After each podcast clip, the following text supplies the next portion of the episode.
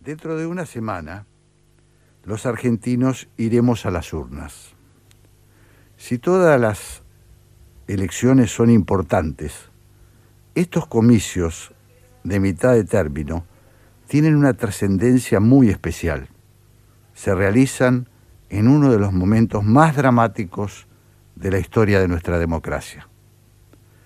Nadie en su sano juicio puede negar que el país atraviesa una crisis que huele a terminal. Y lo que es más preocupante, no se ve todavía la luz al final del túnel. La economía, que el gobierno se ha encargado de emparchar con propósitos meramente electorales, una especie de bypass tejido con alambres oxidados, se asienta en el reparto de billetes sin respaldo, una deuda que nadie se atreve a diagnosticar cómo se pagará y la ausencia absoluta de un proyecto sustentable.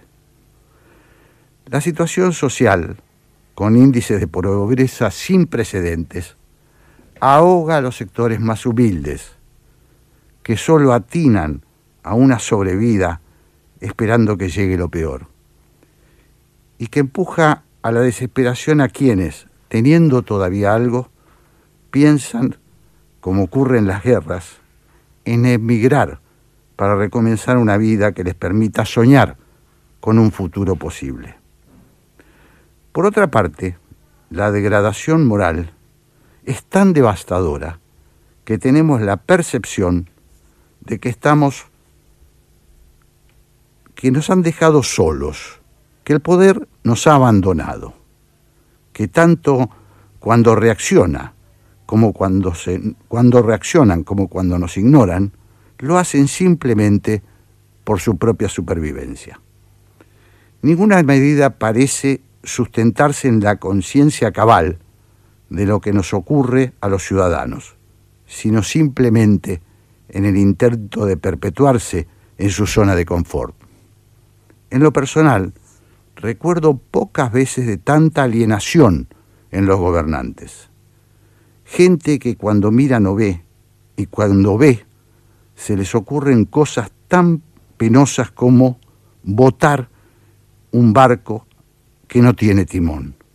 Si fuera verdad, si no fuera verdad, sería una gran metáfora.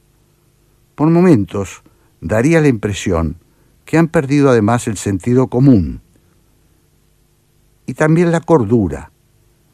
Alguien le sugirió a la carga barracas y allí andan haciendo bicicleta fija, creyendo que van a llegar a destino. Ese avión apiñado de pasajeros de excursión al G20, lo dice todo. ¿A quién se le ocurre este tipo de iniciativas? 60 o 100 viajantes VIP. ¿Qué más da? ¿Para qué fueron? Esa es la pregunta. Y lo más difícil de comprender. Se arrimaron al centro del poder mundial y lo único que nos trajeron fueron muestras lamentables de humillación. Un presidente corriendo detrás de los líderes mundiales, para robarse una selfie, cuando no, tironeándoles el saco para que le presten atención. Reuniones con jefes de Estado cuya narración debieron enmendar porque estaban engordadas. Gestores de audiencias con el Papa, humillándose para que su santidad les diera un lugarcito en Santa Marta. Se fueron de excursión al paraíso y volvieron con las manos vacías. Es más, nadie los vio, y eso que eran una multitud. Me resisto a creer que esta excursión a Europa fue tan solo por avaricia o cholulaje o un pretexto para currarse un viajecito. Me da la impresión de que se suben a un vuelo charter como se suben a una campaña electoral por el sí, como si gobernaran otros, o como cuando en el colmo del cinismo se filman ofreciendo dinero a cambio de votos. Yo creo que son impunes, pero que además no son inteligentes, y esto último es tan grave o más que lo primero. Recordemos a Chesterton. Las ideas son peligrosas, pero el hombre para el cual son más peligrosas es para el hombre sin ideas. En mi opinión, nuestro mayor problema no es la falta de un plan económico y ni siquiera la ausencia de un acuerdo político amplio, ese sueño eterno de la Moncloa criolla. Planes económicos y consensos se pueden conseguir, pero si no revertimos este nihilismo, esta tremenda negación de la realidad, si no recuperamos el sentido de la ética, si seguimos sosteniendo a dirigentes que se suben a un vuelo hacia la nada, que nunca aterrizan en el lugar acertado, seguiremos profundizando nuestra decadencia. Y esta es, a mi modo de ver, la gran tarea pendiente. No vamos a salir con las recetas ya probadas. Tenemos que cambiar de actores políticos. Necesitamos generarnos nuevas representaciones para salir de la podredumbre. Hoy parece una misión imposible, pero la resignación nos ha traído hasta aquí. O probamos cambiar o nos seguiremos enterrando en el fango. La Argentina está llena de gente honesta. ¿Por qué resignarnos a que florezcan los peores? José Ingeniero, ese gran intelectual que a comienzos del siglo pasado escribió El hombre mediocre, un libro que antes, por cierto, se estudiaba en las escuelas, decía, la patria tiene intermitencias. Su unidad moral desaparece en ciertas épocas, cuando se eclipsa todo afán de cultura y se enseñorean viles apetitos de mando y enriquecimiento. Y el remedio contra la crisis de chatura no está, aseguraba, en el fetichismo del pasado, sino en la siembra del porvenir, concurriendo a crear un ambiente moral propicio a toda culminación de la virtud, del ingenio y del carácter. Es en este punto, cuando reviso las ideas de hombres como ingenieros o Sarmiento, cuanto más me inclino a pensar que buena parte de la solución está de verdad en nuestras manos. No es seguro que la elección del próximo domingo nos sacará del fango, pero estoy convencido que podemos empezar a revertir la tendencia, que con nuestro voto podemos obligar a los representantes del pueblo a someterse a nuestras exigencias. Necesitamos, en principio, que los políticos se parezcan un poco más a los hombres y mujeres honestos que pueblan esta nación. Crear un ambiente moral propicio, como proponía Ingenieros no será la solución de los problemas argentinos, pero puede ser el comienzo en la construcción de un país normal, la modesta fórmula que sugería el politólogo italiano Gianfranco Pasquino. Tenemos que recuperar la confianza. El temor y la bronca nos está carcomiendo, nos está devastando. Si conseguimos líderes con talento, mejor pero como mínimo necesitamos construir una mayoría honesta que sea capaz de recuperar la autoestima perdida. No es pedir demasiado. Hablar. Ceder la palabra. Escuchar. La 1110 presenta Haciendo Pie un programa que promueve el intercambio de ideas sin prejuicios. Haciendo pie. Todos a las 12. Jorge Sigal, por la Radio Pública de Buenos Aires.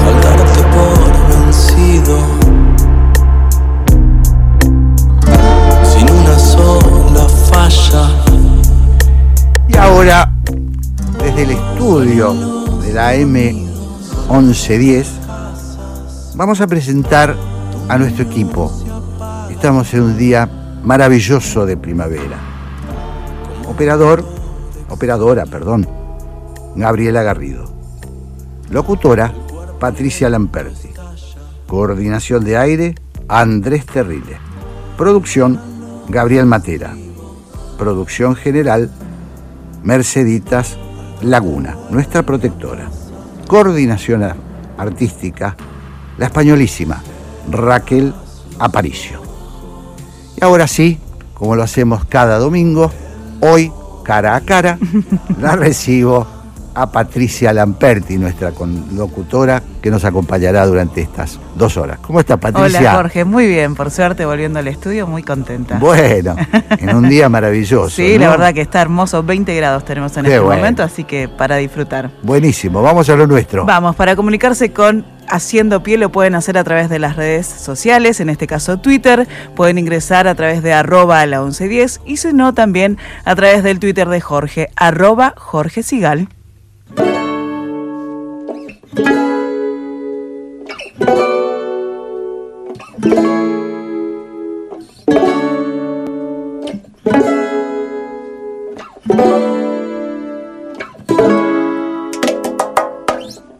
Loving you, it's easy cause you're beautiful.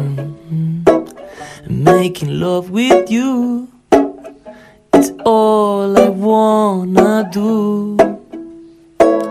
Loving you is more than just a dream come true. And every day my life is filled with loving you. La la la la la la la la la la la la la la la la la la doob doob doo doo.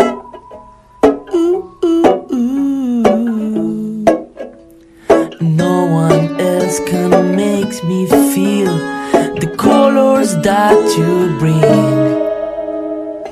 Stay with me while we grow old, and we will live each day in springtime. Cause loving you ah, has made my life so beautiful. And every day my life is out of loving you. Mm. Loving you. I see your soul come shining through. And every time that we, mm, I'm more in love with you. La la la la la. La la la la la La la la la la la la la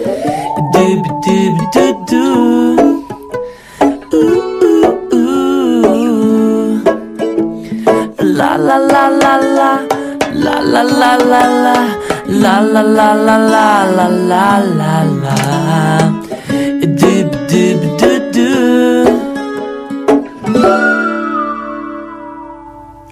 En Haciendo Pie escuchábamos a Martín Buscaglia interpretando Loving You. Haciendo Pie, una búsqueda, algunas propuestas y muchas dudas para pensar. Hola, soy Graciela Fernández Meijide y el programa que yo conduzco se llama ¿Por qué? Y el por qué es esa pregunta que desde muy chiquito hacemos para indagar y en este caso es sobre la actualidad nacional generalmente, aunque a veces las fronteras no nos detienen y nos vamos un poco más allá. Repito, este programa va los domingos a las 14 horas. Los espero espacio cedido por la Dirección Nacional Electoral. Estamos muy cerca de conquistar diputadas y diputados para fortalecer las luchas de los trabajadores, las mujeres y la juventud. Con tu voto podemos lograrlo. En Ciudad de Buenos Aires, Miriam Bregman y Cele Fierro, diputadas. Gabriel Solano y Mercedes Trimarchi, legisladores. Frente de izquierda, lista 503. Conectate con la ciencia jugando y aprendiendo en familia. El Planetario tiene propuestas para todas las edades, que van desde actividades para armar y colorear hasta podcast de entrevistas y curiosidades astronómicas. Ingresa a las redes del Planetario en Instagram, Facebook, Twitter y Spotify o a www.planetario.buenosaires.gov.ar y descubrí el universo desde casa.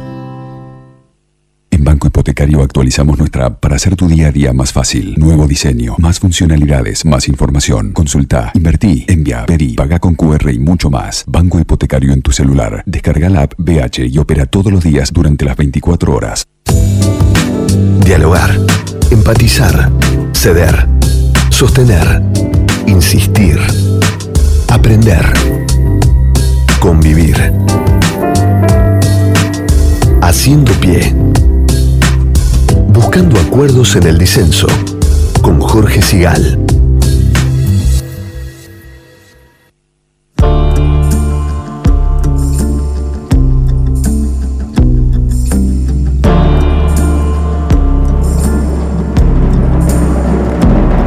Bueno, tenemos un mensaje mientras tanto de Carlos de San Isidro que nos recuerda, claro, hoy es 7 de noviembre, hoy se cumple un aniversario más de la Revolución de Octubre, aquel evento que conmovió al mundo entero y que duró hasta 1990 cuando se desintegró, se desintegró la Unión de Repúblicas Socialistas Soviéticas. Bueno, y ahora, como lo hacemos este, habitualmente, vamos a tratar de mm, apoyarnos en alguien que nos ayude a pensar la realidad política y bueno, si podemos ir un poquito más allá este, de, la coyuntura, digamos, del comentario simplemente de la noticia, por eso solemos buscar a gente este, formada, a gente que sepa. Eh, y en este caso, creo que ya estaremos en línea eh, con Darío Roldán. Él es doctor en estudios políticos por la Universidad de París, es investigador del CONICET, profesor e investigador asociado en la Universidad Torcuato Di Tella, se especializa en temas de política, de teoría política e historia intelectual. Y bueno, escribe muy habitualmente en algunos medios, eh, entre ellos el diario La Nación, confieso que a mí me impactó una nota eh, que leí de él, donde habla del fin de la revolución. ¿no? Esta idea que hasta los años 70, eh, 80, incluso hasta los 90, eh, tenía mucha, mucho ah, predicamento que era, bueno, frente a la tremenda crisis que sacuden a la humanidad, el único camino era el de dar vuelta a todo, como la taba, y eh, cambiar las estructuras económicos sociales y generalmente esto se hacía mediante la revolución. Eh, bueno, estoy en línea con Darío Roldán. ¿Es así? Así es. Eh, buenos días y gracias por la presentación. Al contrario, es un placer, eh, doctor. Este, bueno, podemos, tratarnos más familiarmente. Bueno, fantástico. A mí me encanta, me encanta. Hola, hola Darío, un placer entonces. Lo mismo digo. bueno, y estábamos, di esta, di esta entradita, no porque no quiera hablar de la coyuntura, sino porque me parece muy importante, porque, mm, entre otras cosas, nuestro país sigue un poquito encerrado en esta idea de que hay un sector que presuntamente representaría a la izquierda y en algunos casos a una izquierda revolucionaria, simpatizante de regímenes como Venezuela, Nicaragua o Cuba, y del otro lado estaría la derecha, aquella, eh, aquella mala palabra de muchos en muchos años, en, en nuestro país y también en buena parte del mundo, que no quisiera cambiar nada. ¿Cómo es hoy en, realidad? Eh, ¿Qué es lo que está en juego en realidad hoy? Eh, bueno, eh, la verdad es que hay una enorme cantidad de temas que, que ha sugerido recién y en la introducción. yo quizá podría retomar un, un punto que hiciste en la, en la introducción a propósito del aniversario, digamos así, del que hablabas. Eh, pero me parece que es interesante eh, porque probablemente en muchas otras partes del mundo eh, estos, estas ideas han, han recorrido un cierto camino, pero me parece que sería interesante ponerlas un poco de, manifiesto. Eh, el, punto que me pareció más interesante, eh, y bueno, vos tuviste la gentileza de recordar el artículo que yo había publicado, eh, es esta idea de que para decirlo así brutalmente, eh, la revolución se terminó. Eh, y es un punto importante porque, eh, por supuesto, muchos podrán pensar que esto no es más que un argumento de la derecha que siempre está tratando de que nada se, se modifique, pero uno podría hacer un argumento muy, muy eh, sólido eh, diciendo que efectivamente, por así decir, la manera en la que pensamos el mundo, que pensamos, que, que, hemos pensado el mundo durante mucho tiempo, estuvo eh, subtendida por la idea de revolución, cosa que había empezado, como mucha gente sabe, por así decir, en, el, en lo que podríamos llamar el ciclo revolucionario de fines del siglo XVIII, la Revolución Francesa, la Revolución Norteamericana, la Revolución de la Independencia de las colonias españolas, entre ellas, por supuesto, lo que luego sería la Argentina, y que ese ciclo revolucionario, inscripto en esta idea de la revolución, eh, funcionó como una especie eh, de, de tela subterránea que ordenó el tiempo que ordenó el tiempo como una manera de pensar el futuro. ¿sí? Entonces todo el siglo XIX y buena parte del siglo XX se inscribió en esta noción de que el mundo caminaba, bien o mal, eh, con la finalidad de rehacer una nueva sociedad, una mejor sociedad, una sociedad que rehiciera los principios revolucionarios. Y eso tuvo una primera fórmula que fue las revoluciones de fines del siglo XVIII y por supuesto una segunda gran fórmula que fue la revolución rusa. Por supuesto hubo otras fórmulas, las revoluciones europeas en el 1830, 1848 o las otras revoluciones relacionadas con los procesos de descolonización y por supuesto de eh, una de las grandes revoluciones que más impactó en el siglo XIX, eh, en el siglo XX, perdón, eh, para América Latina, que por supuesto es o fue la revolución cubana. Ahora, de todo este conjunto de revoluciones, yo creo que uno podría sacar una conclusión importante. esa idea de que el mundo podía ser transformado, que el mundo podía ser transformado además aprovechando las, las eh, estructuras del Estado con la finalidad de rehacer la sociedad y por supuesto de rehacer al hombre que iba a vivir en esa sociedad que iba a ser modificada a través de la acción del Estado y de el conjunto de los revolucionarios que se atribuían esa capacidad, esa idea, eh, insisto, eh, estuvo como, como la base para pensar el tiempo. Entonces, el punto, la, la, la, primera idea que me parece interesante para, para pensar, digamos así, yo no estoy haciendo más que enunciarla, es esta idea de que esa manera de pensar el tiempo histórico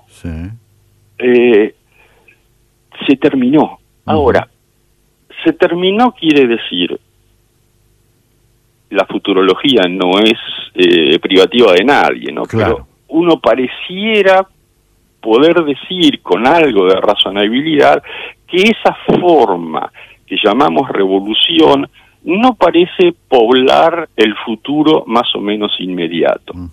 Ahora, eh, eso implica una, una conclusión muy importante, porque todo el siglo XIX y el siglo XX se ordenó sobre esa certeza del destino. Es decir, la revolución no, no solamente interesaba porque era un discurso sobre cómo rearmar la sociedad, era un discurso sobre el futuro. Claro. Entonces, que la revolución haya terminado, para decirlo así, brutalmente, implica una conclusión que me parece que es al mismo tiempo desalentadora eh, y al mismo tiempo poco esperanzadora en relación a las certezas y esperanzas que habíamos tenido durante dos siglos. Y es que estamos frente a la ausencia de futuro. Quiero decir, de una idea de futuro. Claro. Estoy hablando con eh, Darío Roldán. Eh, él es doctor en ciencias políticas y nos está ayudando a pensar un poquito. Y a mí, eh, Darío, mientras vos explicás esto, pensaba, bueno, da la impresión que también la revolución fue durante mucho tiempo la idea de que las cosas se podían resolver eh, de un golpe y para siempre, y generar una sociedad, bueno, las famosas utopías, que generalmente terminaron en masacre, eh, bueno, terminaron en masacre, normalmente las utopías no terminan bien. Este, y entonces me preguntaba, bueno, eh, creo que vos lo decías, ¿no? Hay una cierta sensación de que nos queda nuestro, nuestro propio cuerpito, para salir eh, o para evolucionar como sociedad?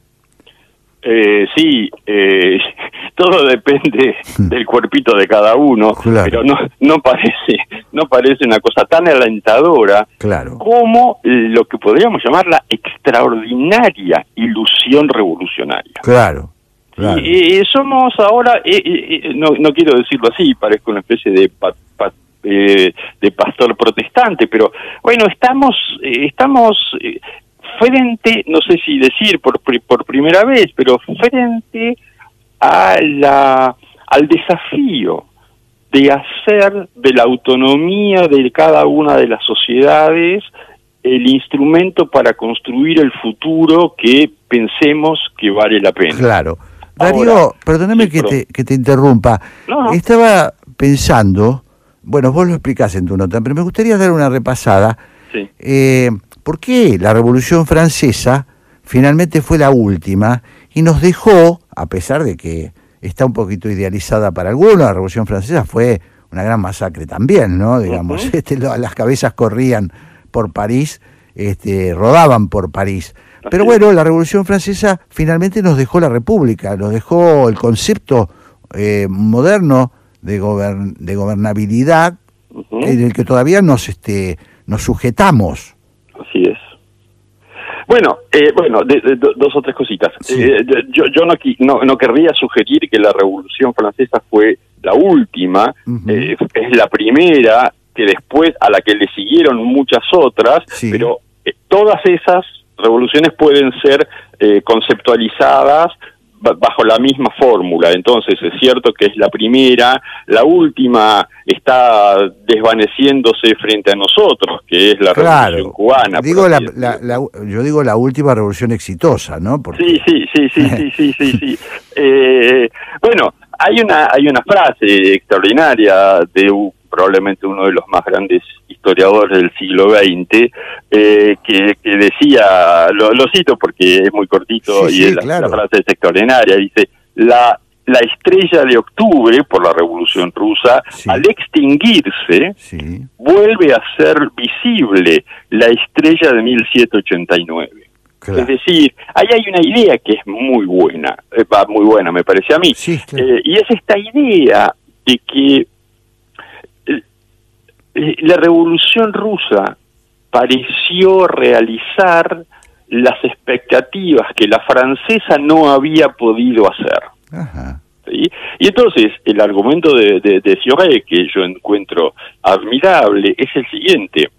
Cuando se extingue la revolución rusa, eh, la caída del muro de Berlín, el desplome de la Unión Soviética, lo que en realidad se descubre es que la Revolución Francesa, más allá de su legado revolucionario, etcétera, tuvo un, un legado extraordinariamente relevante que es un, que fue un legado político y que fue lo que podríamos llamar el legado de los derechos humanos para ponerlo muy rápido el legado de una cierta concepción de la autonomía de la sociedad y de la política claro. eh, entonces para retomar tu frase, uno podría decir, la Revolución Francesa podría entrañar esta especie de paradoja, haber sido la primera de las revoluciones, pero al final del camino, esa última revolución al desplomarse,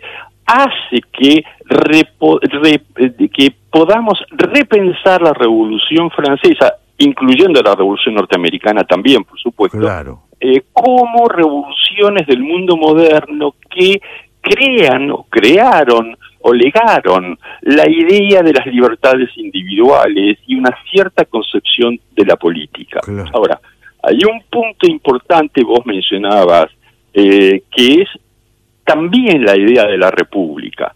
Ahora, ahí hay un punto que me parece eh, muy importante. Sí. Vos decías, la Revolución Francesa eh, atravesó una serie de periodos muy complicados. Eh, vos hablabas de los muertos que se apilaban en las calles de París.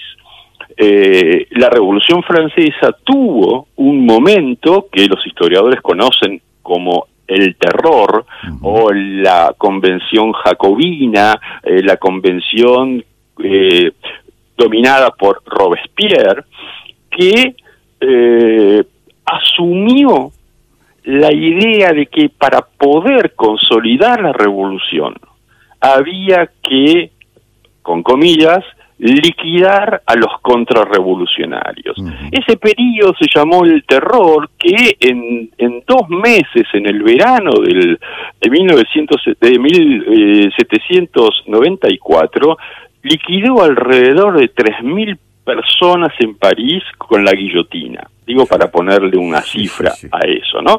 Ahora, eso se llamó el terror y, y, ahí surgió otra cuestión importantísima y que es que en algún momento pareció y después fue confirmado por muchas otras experiencias que la revolución para consolidarse tenía que inevitablemente pasar por un periodo de violencia política. Uh -huh, uh -huh. Es decir, lo que luego Lenin va a, a, mencionar en un libro que se llama El Estado y la Revolución, sí, claro. o Lenin después de tantos otros, que es esta idea de la dictadura del proletariado no puede ser evitada. Uh -huh. ¿sí? Entonces, ahí hay otra idea importante que, eh, digamos, uno no puede no recordar en la experiencia eh, de Cuba. Claro.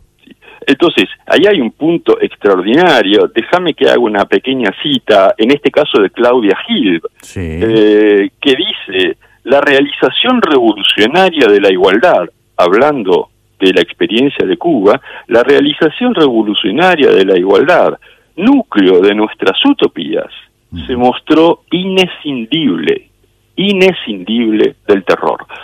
Entonces, ahí hay un punto que yo quisiera retomar eh, en, en, este sentido de dar algunas, este, algunas ideas, algunas ideas, permitime que lo diga, eh, ideas muy, muy, muy perturbadoras. Eh, nosotros tenemos más o menos la misma edad, pero para nuestros recuerdos adolescentes son ideas extraordinariamente perturbadoras, que lo son además porque son ideas que están, por así decir, documentadas, pero que no, por lo menos en la Argentina, no han tenido el recorrido que deberían haber tenido, eh, porque esto debería formar parte de una que es la idea de tanto de Claudia Gil como de Oscar del Barco, tantas tantas otras personas eh, a las que les debemos muchas cosas y les debemos además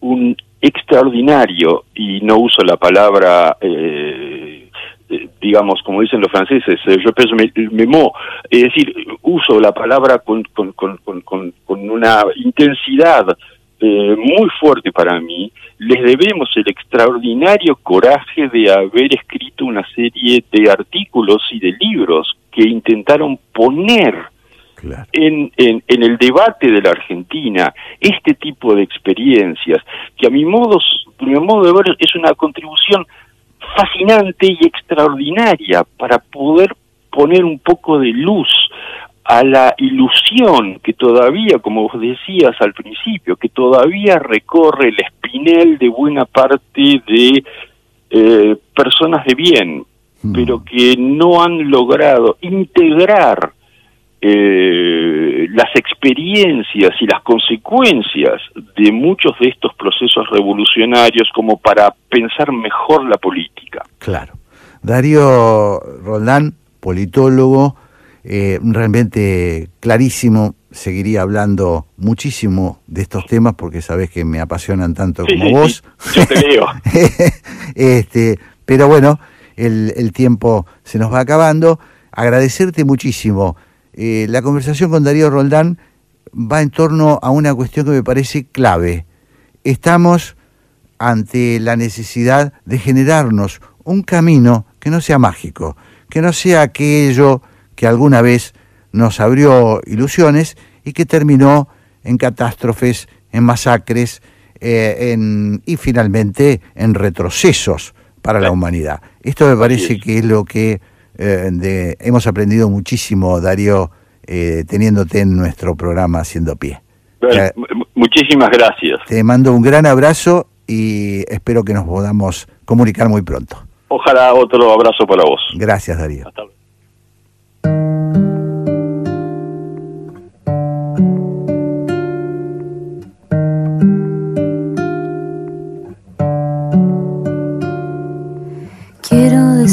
Primero, no ves, solo queda alejarme y disimular. Quiero aumentar tu deseo, crece el mío con solo mirarte. No ves cómo queda también tu cuerpo en mi cuerpo. No ves todo alrededor se nos va derritiendo. Vuelvo a mirarme y a reconocer magia que deja tu boca en mi piel. Todo lo que me gusta de mí, eras reflejo divino. ¿No ves? Al final este amor era vanidad pura que nos enamoró nuestra propia hermosura.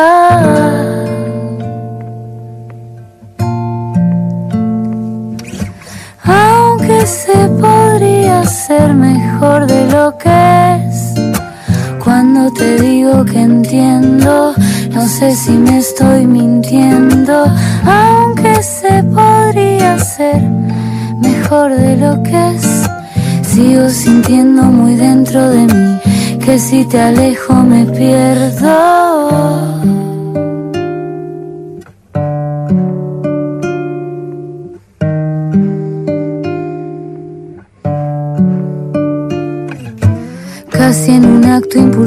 Te veo rompiendo con lo que acabas de empezar. De todo lo que me cuesta de mí, eras reflejo divino. ¿No ves que llevamos los dos ritmos de primavera? Solo puedo pensar en cómo encontrar la manera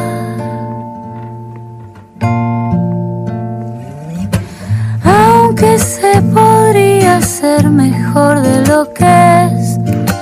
Cuando te digo que entiendo, no sé si me estoy mintiendo, aunque se podría ser mejor de lo que es. Sigo sintiendo muy dentro de mí que si te alejo me pierdo, aunque se podría ser mejor de lo que es. Cuando te digo que entiendo, no sé si me estoy mintiendo, aunque se podría ser mejor de lo que es. Sigo sintiendo muy dentro de mí que si te alejo me pierdo. Escuchábamos Susurrito en Haciendo Pie de Feli Colina. Haciendo Pie, palabras que sostienen, ideas para sujetarse. Domingos a las 12 en la soy 1110. y todas las tardes, de 4 a 6, los invitamos a encontrarnos. ¿Para qué? Para hablar de medios, para hablar de tele, para hablar con famosos, para hablar de rating, para hablar de todo lo que nos gusta. Una ceremonia que venimos haciendo desde hace 7 años, por si las moscas. Todas las tardes, desde las 4, acá en la 1110. existe más de una manera de dar vida. 6.000 argentinos esperan. 40 millones. Podemos ayudarlos. Todos podemos dar vida. Comunicate al 0800-555-4628 www.incucay.gov.ar Es un mensaje del Ministerio de Salud, Presidencia de la Nación. Dialogar, debatir, reflexionar. Aceptar, conceder, convivir. Haciendo pie, buscando sentido a las palabras. Con Jorge Sigal. Cada vez que he dirigido la cuarta de Brooklyn, como cualquier otra obra, he aprendido algo. Y esta noche también. Ciertas conexiones que uno, por el misterio que es el misterio de la música, las ve de una forma nueva cada vez. O sea que cada vez que se toca o se dirige una, una obra, sobre todo una, gran obra como esta, se obtiene una, a lo mejor solamente una pequeña gotita de, de conocimiento, para no decir sabiduría. Bueno, eh, como hacemos habitualmente, escuchamos eh, la voz de alguien que nos enseña, en este caso del maestro Daniel Barenboim, pianista, director de orquesta, argentino, nacido en Buenos Aires en 1942, y nos sirve para darle la bienvenida a una colega, a una musa, a una colega de Barenboim, no mía, este, la eh, pianista Ana Chávez.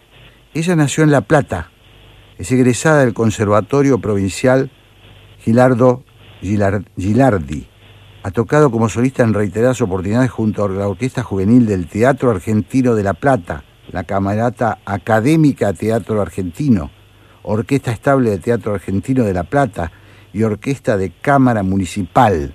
Y ayer tuvimos la suerte, los que estábamos en el Teatro Colón, de verla como parte de un magnífico espectáculo, eh, La Traviata, eh, perdón, La Travesía, La Travesía, Dios mío, qué furcio, eh, que protagoniza junto al maestro Santiago Kovadlov y al violinista Federico Moujan. ¿Cómo estás, Ana? Hola, Jorge. muy bien, muy bien. Qué placer recibirte después de una fiesta como la de ayer. Ay, muchas gracias. Sí, la verdad que fue una función muy especial, muy especial ayer. Y te agradezco mucho esta posibilidad de conversar eh, con vos y, y bueno, y esa frase que pusiste tan inspiradora de Barenboim al comienzo eh, es así realmente. Yo me siento colega de él solamente en el, en el aprendizaje, eh, en, en, en, la, en el estado de aprendizaje en el que uno está permanentemente con la música y en esa eh, sabiduría a la que uno puede acceder a través de las obras de los grandes. Y, y bueno, en ese sentido sí me siento colega. Bueno, pero pasa con los maestros, ¿no? Pasa con los maestros. Este, uno trata de ser humilde porque representan cosas demasiado grandes como para equipararse, pero, pero yo creo que hay una cosa y en esto Ana quería, quería hacer hincapié, porque viste que Barenboim dice esa magia de tocar una pieza y que siempre descubrir algo. A mí me sorprendió esto que dice, ¿no? Y te miraba ayer, y supongo que antes de ayer, y seguramente la semana que viene, en las dos funciones que les queda, y pensaba, ¿cómo será tocar siempre lo mismo, pero sentir que es algo diferente? ¿O no es algo diferente y es algo mecánico? Me gustaría que lo hablemos. No, no, no, es así, es así tal cual dice él. Eh, eso pasa con las obras de los genios. Ah. Uno no está tocando siempre lo mismo. Primero porque uno no está siempre igual. Cada día es diferente. Yo la primera función tenía algo de nervios. Ayer casi nada, prácticamente nada, solo disfrute. Y, y bueno, uno no está siempre igual. Pero esas obras, que son infinitas, por eso eh, la, los grandes pianistas que las han tocado hasta el fin de sus días han seguido evolucionando a través de ellas y, y si uno escucha las grabaciones de, de algunos eh, que nos han dejado ese legado, eh, su, su paso por, por los años y por la vida es son diferentes versiones de lo mismo, del mismo texto. Bueno, eso, eso es así. Uno eh, es un intermediario, uno es un instrumento. Las obras en sí de estos grandes genios, de estos grandes músicos, son infinitas. Entonces uno puede bucear en ellas y en la propia alma y en la propia mente y en la propia eh, conciencia y, evolucionar con esas obras, porque realmente es un material, es como la naturaleza. Uno, yo fui hoy al Rosedal, por ejemplo, a la mañana y no podía creer lo que estaba viendo. Y si voy mañana me va a pasar lo mismo. Y lo mismo me pasa con el Teatro Colón cada vez que entro y esa belleza me desborda. Bueno, estas grandes obras, tanto de la naturaleza como de la música o de la arquitectura, en el caso del Colón y de otras grandes obras de la humanidad, bueno, cada vez es la primera vez y cada vez uno es alguien nuevo mirándolas. Entonces, eso es lo que por lo menos a mí me pasa y a muchas personas también, estoy segura. Estamos disfrutando de la música eh, con Ana Chávez, ella es pianista eh, y bueno, estamos tratando de entender también para aquellos que no tenemos la suerte, quizás, de tocar un instrumento, aunque todos vivimos, eh, vivimos la música de alguna manera. Pero bueno, si hace falta para esto, para, para, en el caso tuyo concreto, Ana, para hacerle sacar sonido a ese instrumento que es el piano, si hace falta una especie de concentración especial, se hace, si eso es muy exigente, si eso hace que vos de alguna manera, bueno, no sé cómo llamarlo, te posesiones frente a la obra, ¿cómo es ese proceso? Si se puede definir, ¿no? Porque quizás mm. no tiene palabras. Sí. E, es muy exigente eh, y necesita de una gran entrega, una entrega que uno a veces puede, puede dar, y otras veces no está tan conectado en, el caso de las funciones, ¿no? Pero la entrega también es diaria en el proceso de, de, aprendizaje de una obra, en el proceso de estudio, y eso es eterno. Por ejemplo, yo puedo decir que hay, hay artistas, por ejemplo, Marta Argerich, que, que tiene 78, 79 años, 80, no sé, 80, y, y cada vez toca mejor y, y, la música te permite esta evolución cuando hay una entrega, cuando hay una entrega total a lo que uno está haciendo. Por supuesto que el compromiso de exponerse ante el público es enorme, pero bueno, uno aprende también de, de, todas esas experiencias, aprende a confiar en uno mismo, aprende a trabajar mucho cada vez más. Claro. Porque, hay que trabajar cada vez más, no cada vez menos. Y... Pero Ana, te, interrumpo para decirte esto. No es una cuestión solo de técnica. Uno podría decir, bueno, Marta Argerich, cuanto más años tiene, más técnica posee, pero no es solo eso. ¿Te entiendo bien? Sí, perfecto. No, no, no es solo técnica, es el, la madurez de, la persona va comprometida con lo que está haciendo, con lo que está diciendo, con la forma en que está interpretando el texto musical. O sea, toda la persona está involucrada, por eso la música es tan eh, impresionante para la humanidad y ha, tenido el lugar que ha tenido en las grandes culturas, porque está involucrado el cuerpo, el alma, el espíritu, la inteligencia, eh, está involucrada toda la persona en el hecho de hacer música. También en el hecho de escucharla, y porque bueno, está la danza también, es, tan, tan abarcativa de todo el ser que bueno, es por eso que, que nos afecta a todos, aunque no importa si entendemos o no entendemos, lo racional es solo una parte. Está, está lo, eh, lo emocional, está la sensibilidad, por eso la música llega a todas las personas por igual. Claro.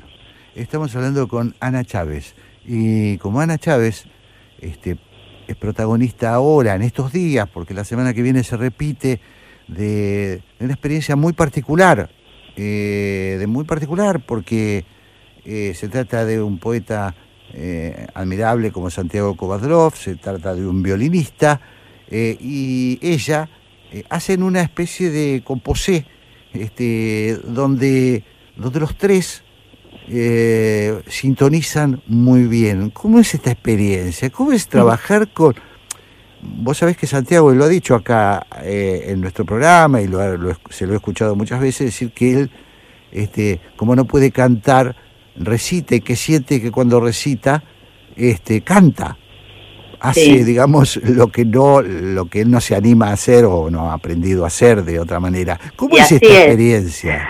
y así es, tiene razón.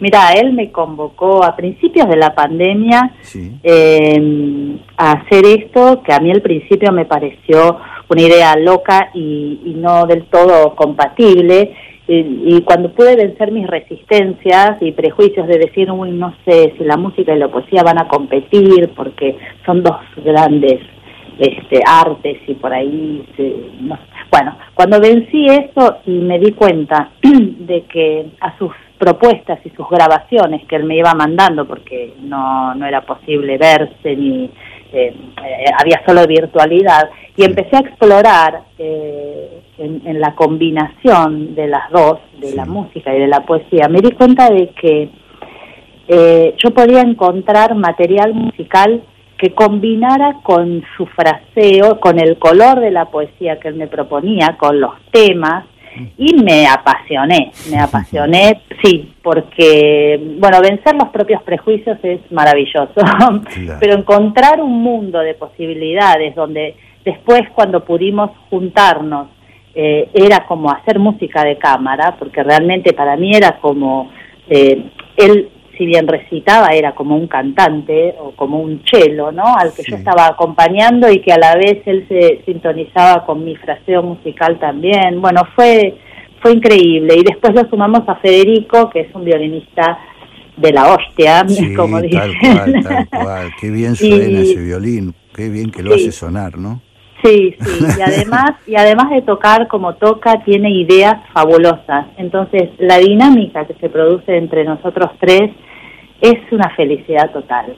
La verdad que eh, es, es, una creatividad y una se, potencian las ideas de unos de los otros y el humor también. Claro. Este, Ana, y estuvieron trabajando mucho para lograr esto que se vio ayer en el Salón Dorado del, de nuestro Teatro Mayor de Buenos Aires, ¿no? Sí, sí, sí, sí, muchos ensayos, Este, muchas idas y venidas, a veces con eh, las propuestas de, bueno, probar qué, qué te parece esta obra, qué les parece esta obra con este poema, pero, pero siempre con mucha armonía. Eh, siempre con mucha armonía, con mucha apertura, con mucha este, inteligencia y, pasión por lo que hacemos. Entonces es realmente es realmente un deleite. Y bueno, y hay planes para seguir y tal vez eh, incorporar algunos textos en prosa, pero bueno, eso este, es apenas este, todavía una una idea que ya ya ya tomará más forma y y será para el próximo espectáculo. Claro, estoy hablando con Ana Chávez, eh, pianista. Y Ana, eh, también me gustaría decirle a la gente que mm, está abierta la posibilidad de ver este espectáculo, la, travesía en el Teatro Colón, en el Salón Dorado del Teatro Colón, eh, un lugar majestuoso y este, a ver si, corregime por si me equivoco, viernes 13, sábado 14 de noviembre a las 18 horas y las entradas son gratuitas, ¿verdad? Sí, las entradas son gratuitas. Creo que es viernes 12, sábado 13. Ah, hay, que, hay, que chequear el, el almanaque. Bueno, no es, muy, no es muy difícil para los oyentes. Por favor, es el viernes que viene y el sábado que viene. Sí, viernes y sábado las entradas se, se sacan por, por la web del Teatro Colón 48 horas antes de cada función. Eh, desde las 10 de la mañana. Y bueno, eh, de esa manera se accede eh, y están todos invitados. Es muy lindo, lo recomiendo de verdad, más allá de, mi cariño por Santiago, bueno, de, conocerlos a ustedes por, por, por Santiago y porque vi el espectáculo del año pasado que se hizo por streaming, pero más allá de eso, eh, la verdad es que mm, recomiendo, es, es una fiesta eh, encontrarse con dos músicos acompañando a un poeta eh, es una cosa novedosa, es una cosa que sensibiliza mucho. Bueno, se sale de ahí con un estado de bienestar. Este, es, así. Es, novedosa y es antigua también. Claro, claro. A la vez. Claro, es novedosa un poquito para nosotros, ¿no? Claro, claro. Donde la poesía, como siempre hablamos con Santiago, eh, se ha ido restringiendo en los, en los últimos años a lo que era hace 20, 30 años. No se ha ido restringiendo, quiero decir, la difusión de la poesía, ¿no? Eh, incluso la venta de libros de poesía. Eh, contrariamente a esto, la vuelta, la, posibilidad de, de, escucharlo, la posibilidad de sentirla, de sentirla, porque una de las, también supongo que te habrá pasado a vos, Ana, yo siempre leí poesía, pero ahora me doy cuenta que no siempre leo bien la poesía, ¿no? No, claro, a mí me pasó exactamente lo mismo y además escucharla bien dicha, bien cantada, como dice Santiago, es, es bueno, es escucharla viva, claro. es escucharla viva, es como también un texto musical escucharlo interpretar. Yo creo que en ese sentido las dos, la poesía y la música son hermanas porque cobran vida en la voz de quien las dice o en las manos de quien interpreta y, bueno, y esa es la forma, me parece, que, que, tenemos que, recuperar y, hermanadas como en la antigua Grecia, eh, como en la antigüedad, este, es realmente... Hermoso. Es, un lindo logro. Ana Chávez, muchísimas gracias. Ha sido un placer eh, conversar contigo. Muchas gracias a vos y, también este, el mismo placer he tenido. Chao, chao. Chao, gracias. Haciendo pie, domingos a las 12, en la 1110. Detrás de toda gran ciudad hay una gran radio. La 1110, Buenos Aires, en la radio.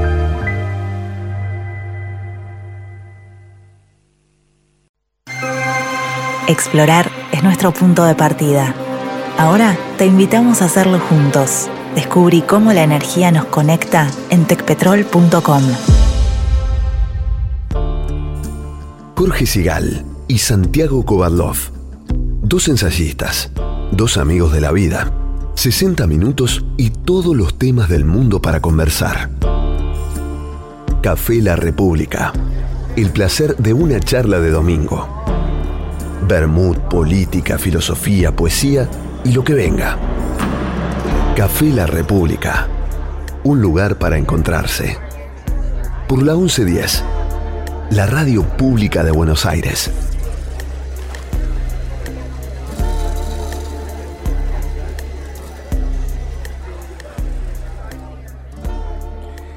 Bueno, y acá estamos, eh, como todos los domingos, para tratar de conversar de temas que nos interesan, que nos gusta hablar que nos gusta pensar en voz alta con mi amigo, el filósofo Santiago Kovadlov. ¿Cómo estás, Santiago? Hola, Jorge, ¿cómo estás? Muy bien, muy contento de volver a reunirnos en este domingo en el que has sabido cederle la palabra a alguien olvidado injustamente, que es José Ingenieros. Qué bien, vos sabés que me conmovió mucho oírte recordar en tu editorial que José Ingenieros decía que es indispensable promover la siembra de porvenir, promover la siembra. De... ¿Qué, qué, qué idea extraordinariamente indispensable, ¿no? Porque me pareció tan oportuno que traigas esto, tan oportuno en tu diálogo eh, con Ana Chávez cuando ella misma decía que lo, lo, fundamental es el aprendizaje incesante. ¿Qué otra cosa que siembra de porvenir es esto? tu diálogo con Darío Roldán, que también me pareció indispensable en relación a la política, cuando él plantea que la idea de la revolución está terminada. No puedo dejar de recordar esto por la manera en que hemos pensado el mundo durante mucho tiempo, que funcionó como un eje ordenador del tiempo, como una manera de pensar el futuro. Y todo esto viene a cuenta del futuro. Yo estoy hoy tomado por la preocupación acerca de la incertidumbre actual que está asociada al concepto del futuro. Esta incertidumbre ante lo que hoy es el futuro me parece que he recorrido tu diálogo en términos de aprendizaje y entusiasmo con la pianista Ana Chávez, mi amiga, mi querida amiga Ana Chávez. Y por otro lado con Darío Roldán, el politólogo, cuando ustedes planteaban la necesidad de entender que se extinguió la certeza del porvenir, que estamos frente al desafío de construir un futuro para qué, para terminar con la negación de la realidad, decías vos en tu editorial. Claro, eh, eh, muy, te, escuchaba atentamente y también porque iba reflexionando. Dos cosas te quería decir. Primero que cada vez que de verdad reviso a, José Ingenieros, que lo hago, lo he hecho este año y el año pasado, un par de veces, volver este, a, sus textos, eh, que por otra parte están magníficamente escritos, que es una delicia de leer. Y mm, recordar que eh, José Guillero escribió de alguna manera al marxismo este, en la primera etapa del siglo pasado, pero es impresionante cómo él no pierde, eh, primero no, no, no se deja perder por el dogma y analiza, analiza la decadencia moral como una de las cuestiones fundamentales para construir el futuro, esto que vos decías, ¿no? Este, como, y, sentí eso, sentí que ingenieros, adelantándose a nosotros, dice, la cosa está en manos nuestras, ¿no? Ah, sí, exactamente. Ahí abrís el tema de la incesante reconstrucción como una posibilidad que se pone de manifiesto aún en las circunstancias más adversas. Yo pensaba, a propósito de esto, que el siglo XX conoció el auge de por lo menos tres recursos esenciales que, según se creyó, le infundían previsibilidad al futuro. El ideal de revolucionario, del que en tanto hablabas con Roldán, la noción de progreso asociada en la posguerra a las democracias sociales y el desarrollo inédito que cobró la ciencia. Y en virtud de estos tres recursos que tanto auge cobraron como caminos inequívocos para el siglo, a fines del 20 y principios del 21, o sea, en el momento en que estamos, estas tres fuentes de previsibilidad a las que me refería me parece que pierden la consistencia o la solidez que parecían tener y el porvenir vuelve a imponer su semblante más inquietante, más imprevisible.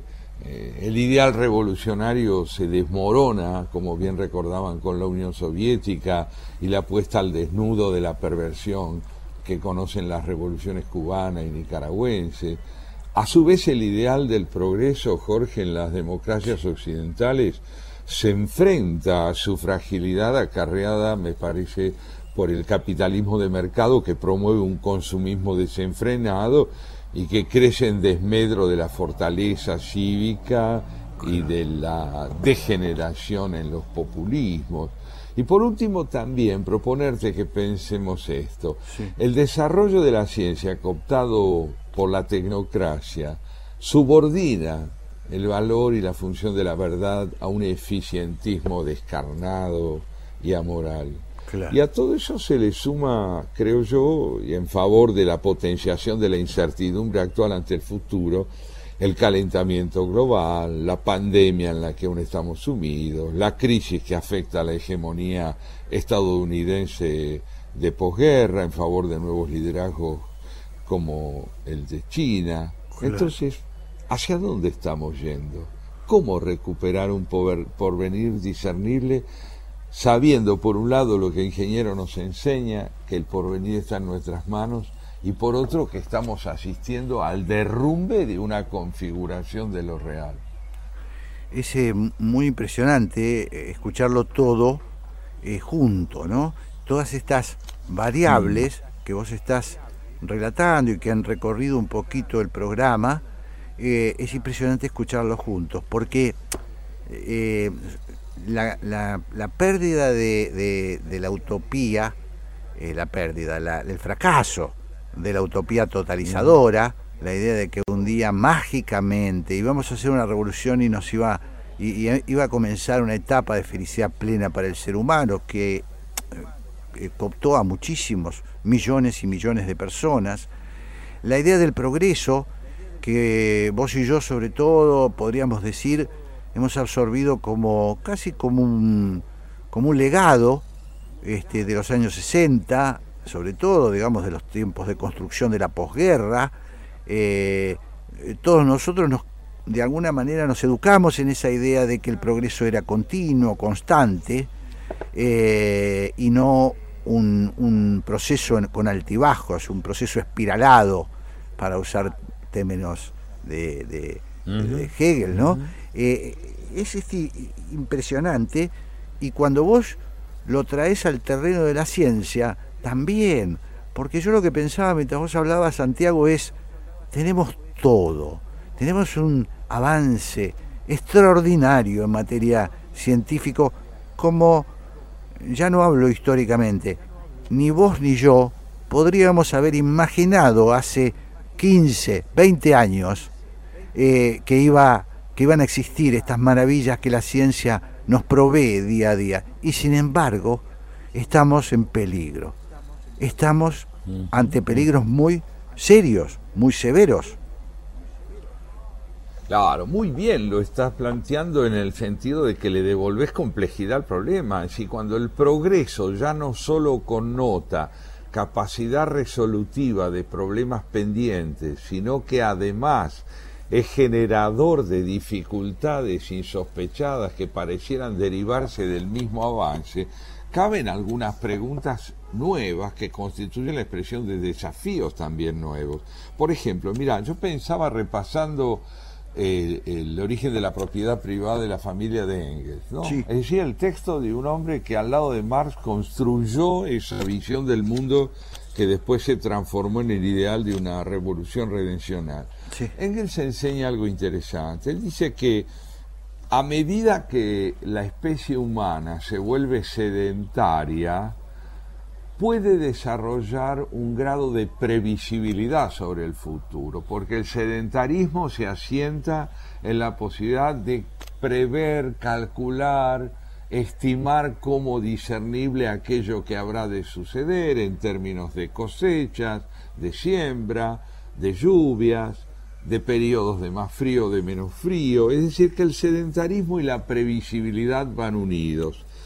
Y hoy, hoy, tan lejos ya de aquella etapa en que nuestra especie se vuelve por primera vez sedentaria, asistimos, Jorge, a un nuevo nomadismo planetario, es decir, a una nueva imprevisibilidad, porque tenemos muy importantes sectores de la humanidad que se ven desarraigados de sus suelos por la crisis medioambiental, pero también por las crisis políticas, que deben emigrar sin saber exactamente qué futuro tendrán, buscando un nuevo espacio donde recuperar fuerzas y fortalecer su identidad. El nuevo nomadismo planetario, en suma, es un nomadismo que está asociado a lo que es el reverso del sedentarismo, que es la posibilidad de prever, de estimar qué se puede ser. Yo lo he visto en Europa esto, pero una y otra vez, este riesgo de no saber qué se podrá hacer porque se ignora dónde se está y hasta dónde, más allá de la inmediatez, de la mera actualidad, se tiene un porvenir. Claro. Em, Vos sabés que me estaba, mientras hablabas, recordaba un, libro que vos y yo leímos y, en algún momento intercambiamos, que es Para combatir esta era, de Bob Riemen. Y mirá, ¿por qué lo recordaba? Porque Riemen, que hace, es un librito muy breve, muy conciso, este, donde él dice recuperemos el humanismo. Si no recuperamos el humanismo, estamos perdidos. Eh, la, falta de, de conocimiento de los clásicos, la falta de, de- de los recursos este, que ha sabido construir la humanidad en el terreno de las ideas, el desuso de esos, eh, de esos conocimientos, probablemente es lo que está desbalanceando eh, a la ciencia, desbalanceando este, estas otras, eh, bueno, esto que vos decías, ¿no? Que creí que nos, nos pusimos a engordar sin pensar que la gordura nos va a reventar, este, que tenemos un monstruo como China, que es un país ahora modélico desde el punto de vista capitalismo, capitalismo brutal, y es un país que parece no pensar en el porvenir. Curiosamente los chinos que tienen tanto, tanta historia, ¿no? Vos este, recordabas entre las frases de ingeniero esta otra que viene muy a cuenta de lo que estás en este momento planteando. Dijo él, cuando se eclipsa todo afán de cultura, cuando se eclipsa todo afán de cultura, se desdibuja la condición humana. Claro. ¿Qué es afán de cultura? Esto es muy interesante. No estamos promoviendo el estudio de una u otra disciplina, sino una manera de pensar, una manera de pensar que consiste básicamente en lo que acaso sea una de nuestras obsesiones primordiales, el intercambio de preguntas, de conjeturas, de caracterizaciones de la realidad, donde la tradición clásica, que en el caso de Occidente por supuesto se remonta a la Biblia hebrea, pasa por los griegos, tiene que ver con la tradición cristiana y sin duda alguna con el pensamiento racional que se empieza a desarrollar en el Renacimiento, nos brindan un repertorio de bienes patrimoniales que revuelven sentido a algo fundamental, que es la capacidad de reflexionar. Pensar es una actividad infrecuente, pero es imprescindible si se quiere entender la relación entre pasado, presente y futuro. Si no es así, y acá vuelvo a tus ideas y, a la- y al planteo de Darío Roldán, se cae en la presunción de que es posible ir hacia un futuro inédito, donde irrumpe un hombre nuevo, ya no afectado por la contradicción, la incertidumbre, la duda, la pregunta, sino liberado por vía de la redención, por vía de la redención o lo que vos llamabas el pensamiento mágico, de todo conflicto pasado, como si formara parte de una especie nueva, inédita. Yo no conozco un ideal más totalitario que este. Claro. ¿Te parece, Santiago, que vayamos a un temita y seguimos, seguimos en Café La República pensando estas cosas que creo que nos hace, bueno, a nosotros seguro que nos hace bien pensarlas y ojalá que también nuestros oyentes lo sientan así. Vamos, ¿te parece? Ojalá, vamos a la música.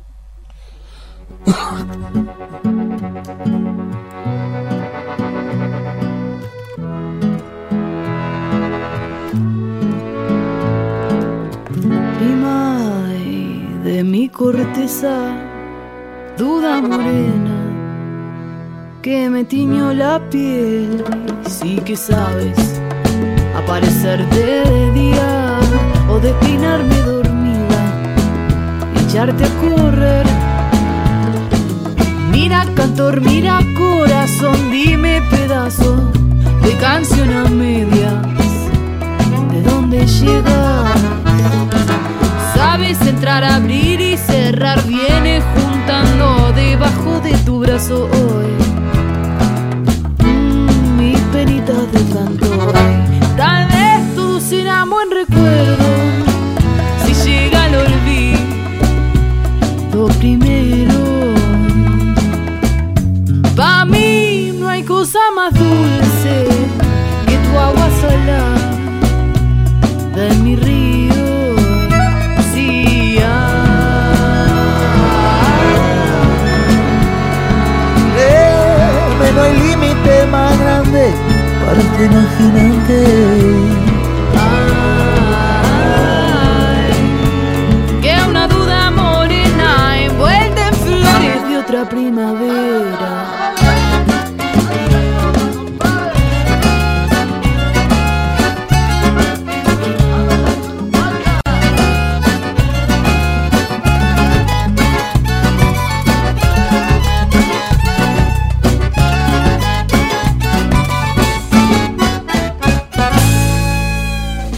Recordarte feliz voy a tener que olvidarte Es que no hay cosa más dulce que vos Ay, si no llega el olvido, ¿quién cura este delirio?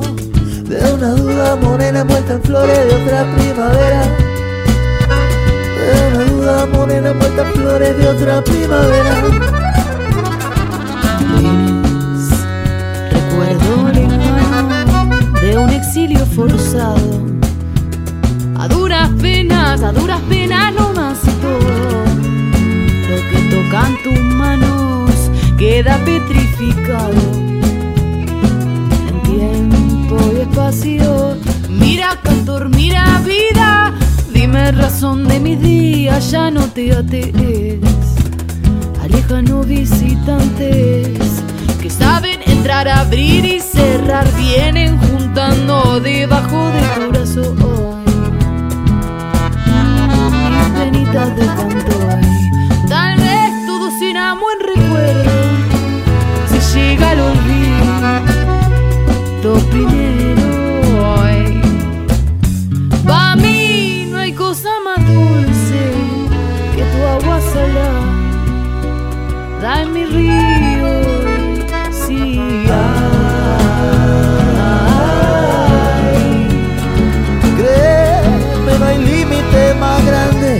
este imaginante.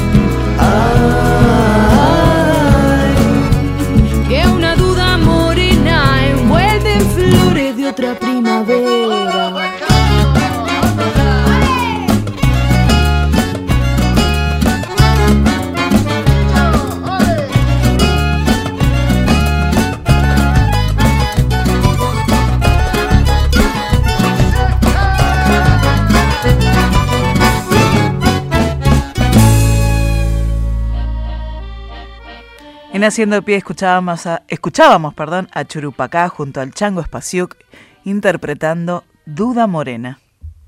Jorge Sigal y Santiago Kovalov en Haciendo Pie. Hola, ¿qué tal? ¿Cómo están? Mi nombre es Gustavo Noriga, conduzco Preferiría no hacerlo de lunes a jueves de 22 a 24 acá en la 1110. Es un programa que hace una exaltación de lo inútil. Se llama Preferiría no hacerlo porque no queremos hacer la agenda de todos los días, entonces hablamos de libros, cine, música, conversamos, hablamos de cosas intrascendentes, la exaltación de lo inútil. Espacio cedido por la Dirección Nacional Electoral. Nilda, que sueña con una Argentina que haga que su nieta decida volver. Omar, que va a reabrir el negocio que abrieron sus padres. Milena, que cree que el trabajo es la forma de progresar y honrar a su país. Tenemos la enorme oportunidad de decidir qué país queremos ser. Este 14 de noviembre te pido que nos acompañes con tu voto. María Eugenia Vidal, Martín Tetaz, Paula Oliveto, Ricardo López Murphy, candidatos a diputados nacionales por la Ciudad de Buenos Aires. Lista 501, Juntos por el Cambio.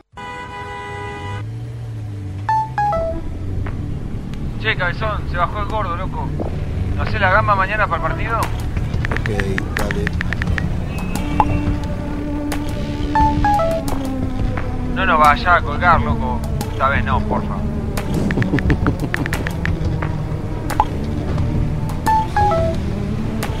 Amor, el bebé está despierto, esperándote. ¿En cuánto llegas?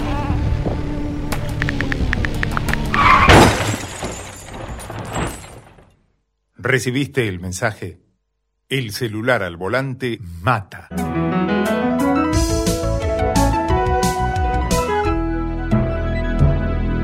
Luchemos por la vida. En Telecom queremos que todas las personas puedan hacer un uso positivo de la tecnología y descubrir las oportunidades del mundo digital. Conoce más sobre nuestros cursos y talleres gratuitos en digitalers.com.ar. Telecom, nos unen las ganas de avanzar. Café La República. La hora de la tertulia entre amigos en Haciendo Pie. Con Jorge Sigal y Santiago Kubalov.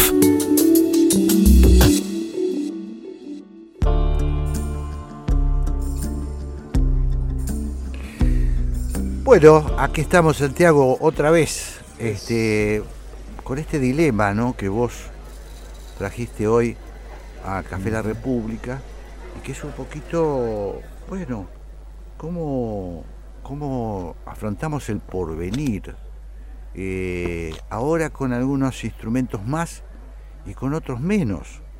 En principio, sin tantas ilusiones como fue durante el siglo pasado, la ilusión de la revolución totalizadora, eh, el progreso, hablábamos de la, la idea de progreso, en fin, eh, cómo afrontar el porvenir, ¿no?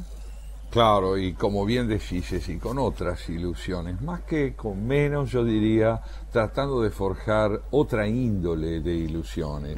Yo creo que por eso, que la incertidumbre ante el futuro, Jorge, refleja por un lado eh, la ruina de una certeza o de un repertorio de certezas. De allí proviene la incertidumbre, pero también la incertidumbre propone o posibilita o habilita, me parece, la búsqueda de un nuevo camino, un camino que sepa capitalizar el error y sepa mediante la imaginación promover, yo te diría, una visión fortalecida y al mismo tiempo cautelosa de lo posible de lo posible, no, no homologar lo posible a lo inequívoco ni a lo definitivo, sino, bueno, saber que provenimos de un duelo tremendo, como dice uno de mis maestros y tuyos también, George Steiner. Sí.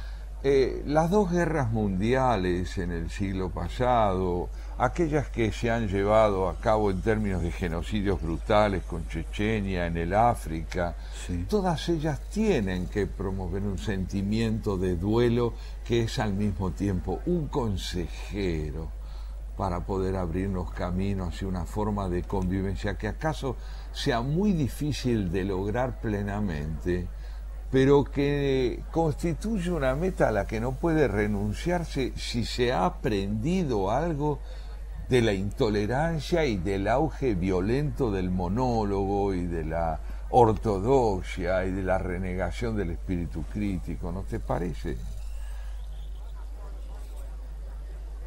Estás a, a ver, Santiago, creo que tuvimos un problema. Sí, ¿me escuchás? Ahora sí, perfecto. Ah, sí. Eh, no sé si me oías cuando estaba finalizando la idea. No, sí, eh, repetímela por las dudas, por si... ¿Cómo no? Sí, te decía que la incertidumbre ante el futuro, eh, si por un lado refleja, como decía, la ruina de una certeza, de una convicción que parecía inamovible e inequívoca, propone por otro la búsqueda de un nuevo camino, Claro. como que debe capitalizar el error y la imaginación. Y lo asociaba con este planteo tan eh, elocuente de George Steiner, que nos dice, bueno, en, en el siglo XX, Europa, al atravesar por dos guerras mundiales, él usa un término muy fuerte, dice, se suicidó. Sí, claro. Eh, se suicidó. Si no optamos por ese concepto, por lo menos tenemos el deber de optar por la idea de que se infligió una herida muy profunda en cuanto a la posibilidad de que la civilización sea capaz de generar recursos inmunes a la barbarie. ¿No es cierto? Que- Me gustaría, Santiago, eh, consultarte eh, sobre una cuestión que siempre me, me viene a mi mente, que es, eh, ¿se aprende históricamente? ¿Aprenden los pueblos de sus propios errores y fracasos? Yo te diría con mucha convicción, pero dispuesto a discutirlo, sí. que se aprende del fracaso, pero cuesta sostenerse en el aprendizaje. Es decir, es posible aprender. Alemania aprendió. Claro. Alemania aprendió.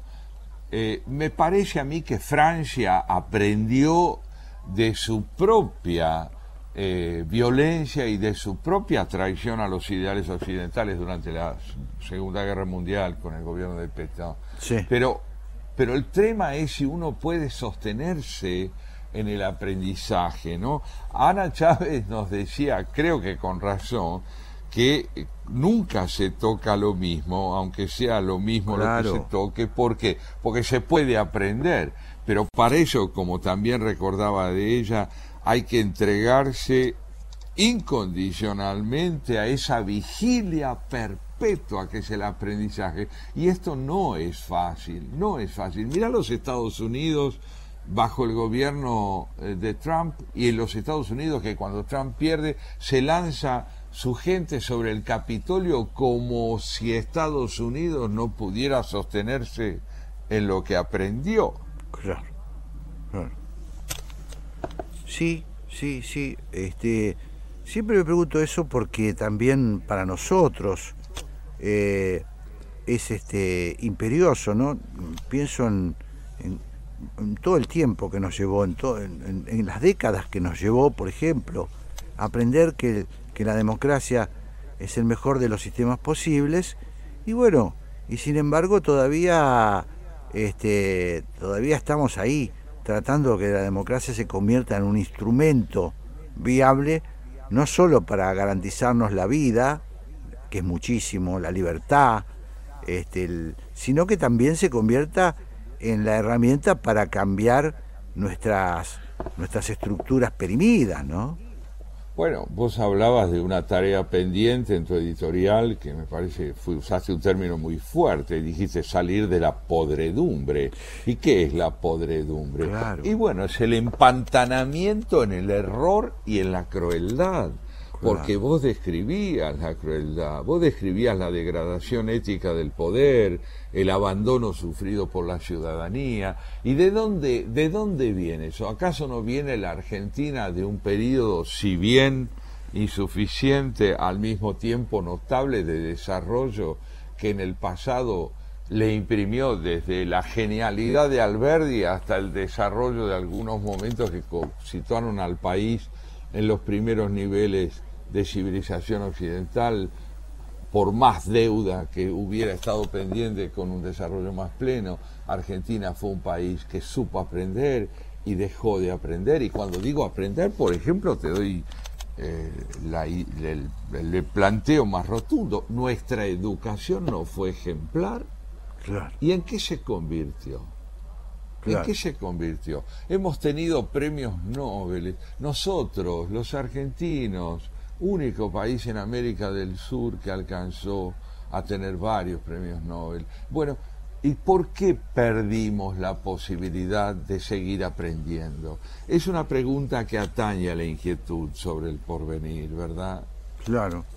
Estaba, meditaba Santiago eh, en algo que también yo observo, que es eh, durante un largo tiempo, eh, la política eh, se asoció con el mero pragmatismo. Eh, la política práctica, el pragmatismo estuvo bien visto, por así decirlo. Y en detrimento de los principios, en detrimento de la ética, en detrimento de esto que, que decía José Ingenieros, ¿no? Sin embargo, en el modelo, si vos le preguntás a un ciudadano común, cualquiera, si parás en la calle a alguien, le preguntás cómo te gustaría que sean tus dirigentes, estoy seguro que la primera cuestión es que me dirían, bueno, en principio que no me roben, que no sean inmorales. Eh, no siempre estuvo planteado esto como prioridad. No, no lo estuvo, pero justamente algo notable que ocurrió en las pasos de, septiembre fue que de pronto la inclinación mayoritaria del voto colocó a una cuestión como la que planteás en el primerísimo nivel de las demandas sociales en el primerísimo nivel, lo cual significa que esto que estás imaginariamente diciendo, de tengo un ciudadano en la calle y le pregunto qué es lo que considera primordial como rasgo de un dirigente, vuelve a ser fundamental porque se comprende que la política meramente pragmática, descarnadamente pragmática, disocia la ética de la presunta eficacia. Claro. Y tampoco ha dado resultado. Y a las pruebas me remito, a las recientes pruebas me remito. Esta idea, bueno, yo lo decía un poco en el, en el comentario inicial, porque yo estoy asombrado, Santiago, de algunas groserías que yo solamente puedo asociar a la decadencia. Yo ni siquiera puedo decir, eh, no, hemos caído justo en manos de gente eh, limitada a un punto de que no se da cuenta. No, no puede ser. No, hay algo de decadencia, hay algo de, del sistema que entró, que colapsó para que se organice, por ejemplo, una gira presidencial al G20 como la que se organizó, que no se organizó, digamos, ¿no? que se subieron en una bañadera como una excursión escolar. Es tremendo, es trágico, pero ahí está entonces viva la insensibilidad a la que podemos asociar la decadencia. La decadencia es insensible. La decadencia no es decadencia precisamente porque implica que no hay discernimiento claro de los valores hacia los cuales encaminar la gestión política. Y en última instancia, es ausencia de política. Porque la política, digamos, se ausenta en la medida que se convierte en una mascarada, en una retórica vacía de contenidos, en una contradicción feroz y cruel entre la palabra y las conductas. Fíjate que el deterioro del lenguaje, al que estamos expuestos por parte de muy buena parte de la dirigencia política, ese deterioro del lenguaje es el síntoma de una patología social. Claro. Sí, sí, estoy seguro, estoy seguro. Este, ese, mm, bueno, la pregunta es si esto, y, vuelvo a, a las fórmulas simples, porque creo que hay cosas que solo se van a resolver con fórmulas simples. Yo lo dije un poquito en mi comentario inicial. Eh, me parece que si empezamos a tener representantes eh, del pueblo eh, que sean honestos, eh, vamos a dar un paso gigantesco, porque tenemos un alto porcentaje de inescrupulosos. Eso es, eso es. Mirá los desafíos primarios a que está enfrentada una Argentina que ha caído en la degradación.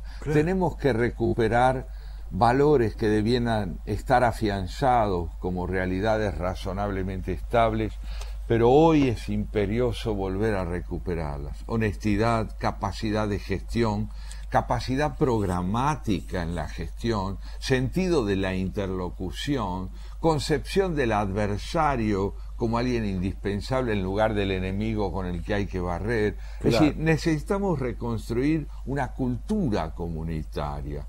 Y esto parece ser indispensable para aquellos que tienen delante de sí la obligación de no prometer la redención, de no convocar a un eh, triunfalismo vacío.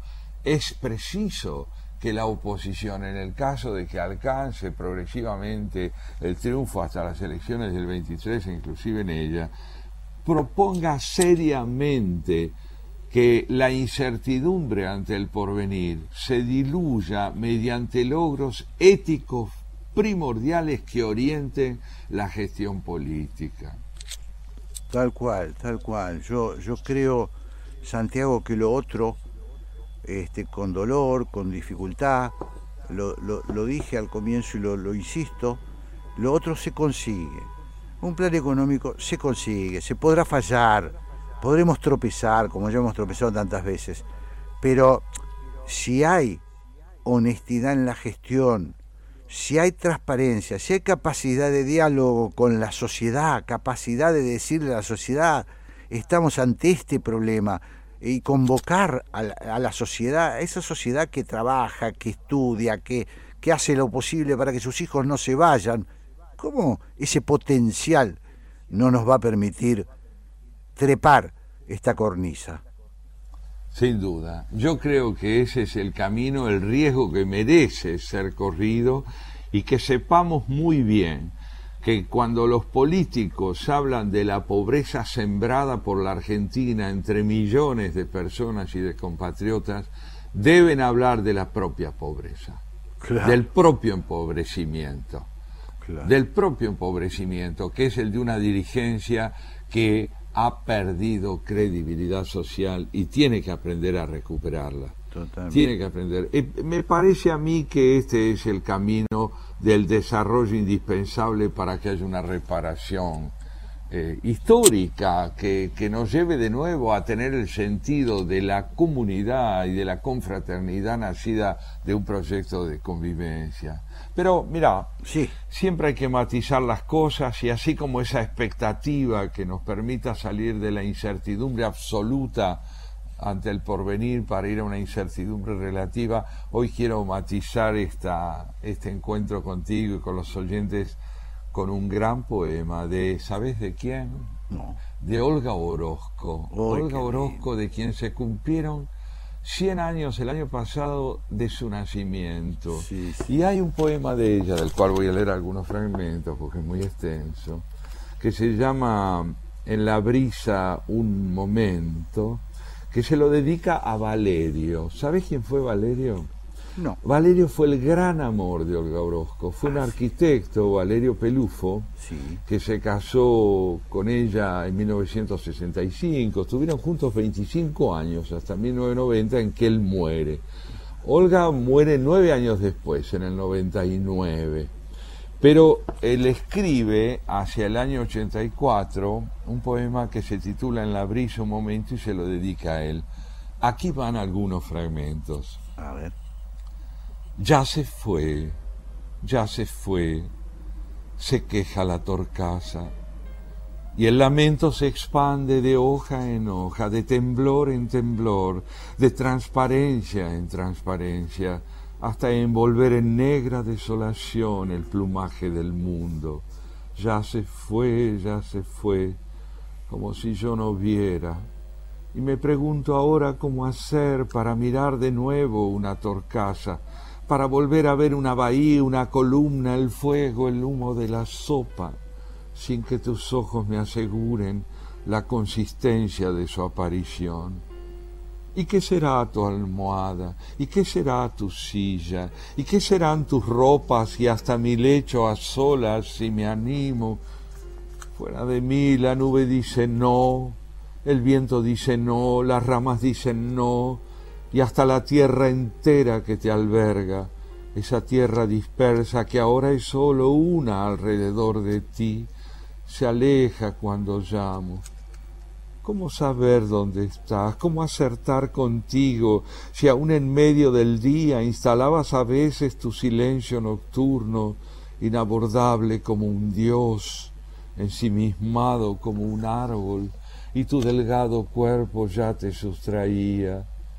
Aléjate, memoria de pared, memoria de cuchara, memoria de zapato, no me sirves. No quiero que me asistas con mosaicos ni con palacios, no quiero que sea nunca para siempre. Encuéntrame, amor mío, en tu tiempo presente. Mírame para hoy con tus ojos de miel, de chispas y de claro tabaco, Sé que a veces de pronto me presencias desde todas partes. He conseguido ver el resplandor con que te llevan cuando te persigo. He aspirado también, Señor, de las plantaciones y las flores, el aroma narcótico con que me abrazas desde un rincón vacío de la casa.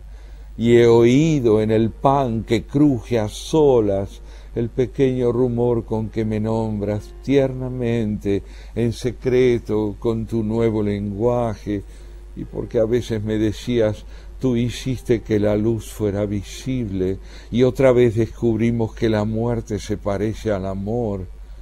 Yo te reclamo ahora en nombre de tu sol y de tu muerte, una sola señal precisa, inconfundible, fulminante, como el golpe de gracia que parte en dos el muro y descubre un jardín donde somos posibles todavía. Qué, qué hermoso. Mira lo que es el amor, ¿no? Hermoso, hermoso. Qué extraordinario. ¿Ves? Ahí tenés un ejemplo de lo que es un duelo bien llevado. Claro, claro. Algo así en otro orden los argentinos deberíamos hacer. Totalmente. Vamos Santiago, si te parece ahora, a recibir a nuestra dama de honor, la señora Graciela Fernández. Mejide, y que viene acompañada por Pablo Marmorato para seguir luego en el porqué. Eh, escuchamos un temita, nos vamos preparando. Y así lo hacemos. Arreglamos las sillas un poquito para que entre Eso la dama. Es, servimos las copitas. Servimos la copita las... y ahí vamos a estar. Vamos, Santiago. Vamos nomás.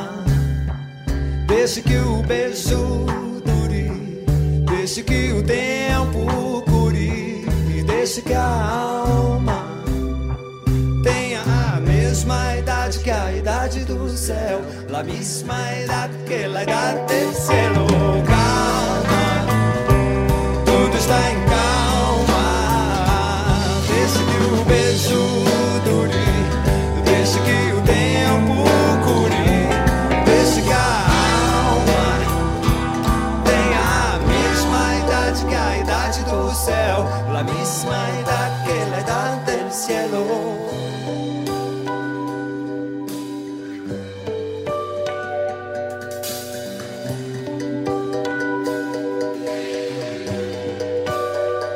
Que la del cielo,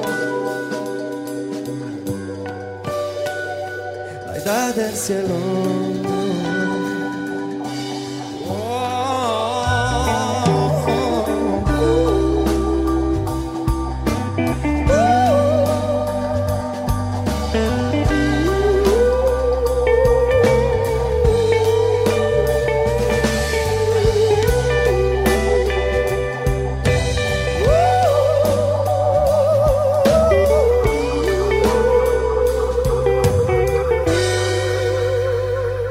En Haciendo Pie escuchábamos a Paulino Mosca junto a Kevin Johansen cantando La Edad del Cielo. Jorge Sigal y Santiago Kovadlov en la 1110. Hola, soy Ezequiel Fernández Murs y con Andrés Burgo y con Alejandro Wall hacemos Era por Abajo, los viernes de 20 a 22. Era por Abajo es un programa de deportes y el deporte es nuestra gran excusa para hablar de la vida. Deportes, debates, opiniones y entrevistas. Escuchanos todos los viernes de 20 a 22. Espacio cedido por la Dirección Nacional Electoral. Luis Zamora, candidato a diputado nacional por la Ciudad Autónoma de Buenos Aires. Lista 187, Autodeterminación y Libertad. En estos días de aislamiento social es importante cuidarnos entre todas y todos. Si vos o alguien que conoces sufre violencia de género, llámanos al 144 las 24 horas, los 365 días del año.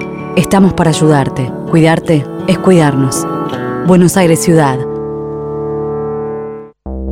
En el 2021 seguimos viviendo una situación epidemiológica que requiere mantener todos los cuidados. El COVID sigue entre nosotros y resulta fundamental el compromiso de cada uno con el cumplimiento de los protocolos. Es de vital importancia que nos sigamos cuidando como hasta ahora. Si fuiste contacto estrecho de un caso positivo de COVID, es importante que te aísles 7 días desde el día en que tuviste el contacto y que luego vayas a un dispositivo detectar o unidad febril para hacerte un test. Como sociedad, somos un pilar fundamental en la prevención de los contagios. Y por eso es de vital importancia que no nos relajemos con los cuidados. Más información en www.buenosaires.gov.ar barra coronavirus barra contacto estrecho. Café La República. Jorge Sigal y Santiago Kovadlov conversan en la radio pública de Buenos Aires.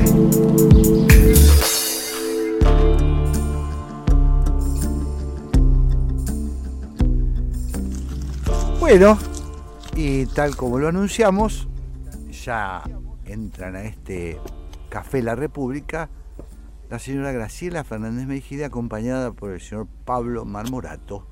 Y vamos a tratar de tener unos minutitos, muy pocos les aviso, este, tenemos para, para charlar. Vamos a hablar rápido, vamos a hablar rápido. Vamos, vamos, vamos. ¿Cómo logros? Agua está. Eh, no, no, empiecen por el final que se ahorra mucho tiempo.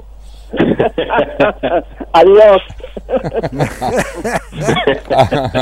no, Graciela y Pablo, ¿qué tal, queridos amigos? Estamos con un tema que no puede menos que convocarlos. La incertidumbre ante el futuro, a partir del derrumbe de certezas que en otro tiempo, ya sea en el siglo pasado y aún desde antes, alimentaron la ilusión de que el futuro nos permitiría redimirnos de tantas contradicciones que afligían a la humanidad. ¿Cómo lo ves, Graciela?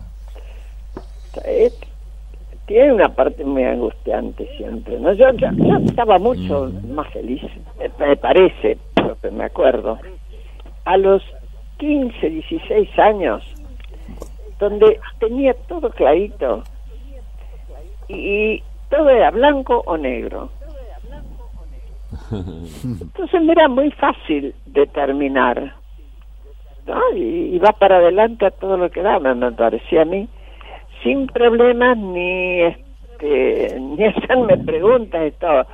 Hoy es total la incertidumbre en todo sentido, en todo sentido. Eh, el político, el económico, qué sé yo.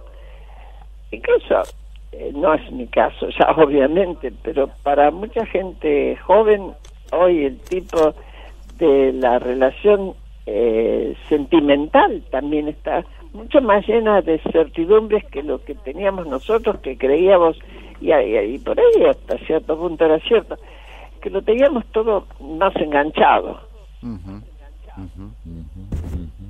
me parece. Sí. Y, y vos, Pablo, como joven, ¿qué pensás de este tema de la incertidumbre del futuro? Primero, ¿cómo están? Buenas tardes. ¿Cómo va, Pablito? Muy bien. A ver, les cuento, lo primero que me resonó cuando comentaron, y es muy probable que lo hayan charlado, yo lamentablemente me estoy sumando recién a, a- a la radio, es eh, los 30 años que se están cumpliendo de la caída de la Unión Soviética, ¿no? Eh, vaya si había certidumbres eh, en, en el sistema, digamos, soviético y, y lo que debe haber sido atravesar para la gente que vivió durante generaciones con la certidumbre de que eh, de que el mundo era así, con una idea totalizante y totalizadora. Eh, lo que se debe haber abierto, digamos, a los pies de, esa gente, me, me preguntaba y me trataba de imaginar. Sí, yo, yo creo que, bueno, justo hoy 7 de noviembre, además se cumple el aniversario más de la Revolución de Octubre, ¿no? No, creo que eso, Pablo, eh, por supuesto para la gente que la, que la pilló en, del otro lado del muro es indudable, pero también trajo una incertidumbre muy grande en todo el planeta, ¿no? Porque de alguna manera, y lo que le decía antes, esa puja de la Guerra Fría, ese, sos- ese equilibrio, que era delicado pero era equilibrio, eh, también generaba expectativas en el tiempo previo a la caída, ¿no? Exactamente. No Ustedes sé, vieron con qué elegancia Pablo elude hablar de sus propias certidumbres e incertidumbres. Mejor que no lo Bueno, se le iba a decir, me ganaste de mano. Claro. Tenemos necesidad de escuchar a un joven sobre estas Sí, temas. nos mandó, aunque hemos nos mandó hoy. pasado. me, me, me fui por la me fui por la teoría me fui por la teoría bueno yo particularmente no puedo más que digamos sumarme a la a, a la idea de Gracila porque siempre fui eh, de manejarme por fuera de las de los negros y, y blancos. Siempre me manejé mucho mejor con con desde los grises. Eh, lo que lleva muchas veces a una idea confusa de, de- del tibio no eh, de, de- de la persona que no tiene, digamos, grandes ideales, grandes convicciones. Eh, siempre en esta, en esta, digamos, también era que nos está tocando, digamos, atravesar, creo que para personas que nos movemos mejor, digamos, entre los, entre los grises, eh, hay una bocanada de aire mucho mayor, ¿no? Porque justamente es como la reivindicación de los de los tibios esta era, en la posibilidad de poder pensar y animarse a pensar y a bajar, digamos, un poco la, guardia cuando uno entabla cualquier discusión con un amigo, con un familiar de, de política que nos gusta tanto, por ejemplo, a los cuatro, y decir, bueno, espera, eh, podemos llegar a entendimientos si partimos, digamos, de algunas premisas de, de, de común acuerdo para establecer, digamos, un diálogo con el otro. Y muchas veces eso eh, es difícil, es difícil, también en esta Argentina eh, agrietada. Claro.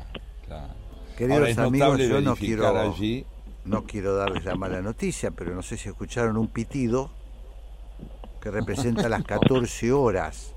Sí, sí, sí. Ya sé, ya sé. Sos el hombre del reloj. ¿Qué voy a hacer, Graciela? El hombre que corre mirando el reloj. Tengo esa tarea antipática, Bueno, pero pero, bueno. qué grato es que el Ay, tiempo yo, se espera, nos yo quiero felicitarlo a Santiago Sí. ¿Por qué? Por lo del Colón. Ah, sí. Ah, muchas gracias. Yo ya no sé si lo anunciaron, si lo hablaron, Sí, todo, lo pero hemos hablado, lo hemos hablado con Ana Chávez, que es la pianista que lo acompaña a Bueno. Santiago.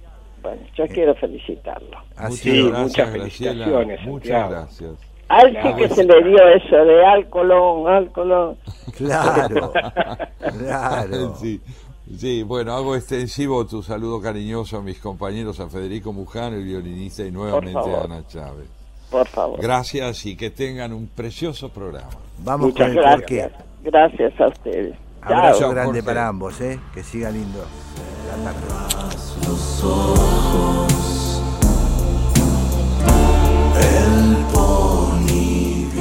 Jorge Sigal y Santiago Kovadlov en Haciendo Pie. Detrás de toda gran ciudad hay una gran radio. La 1110, Buenos Aires, en la radio.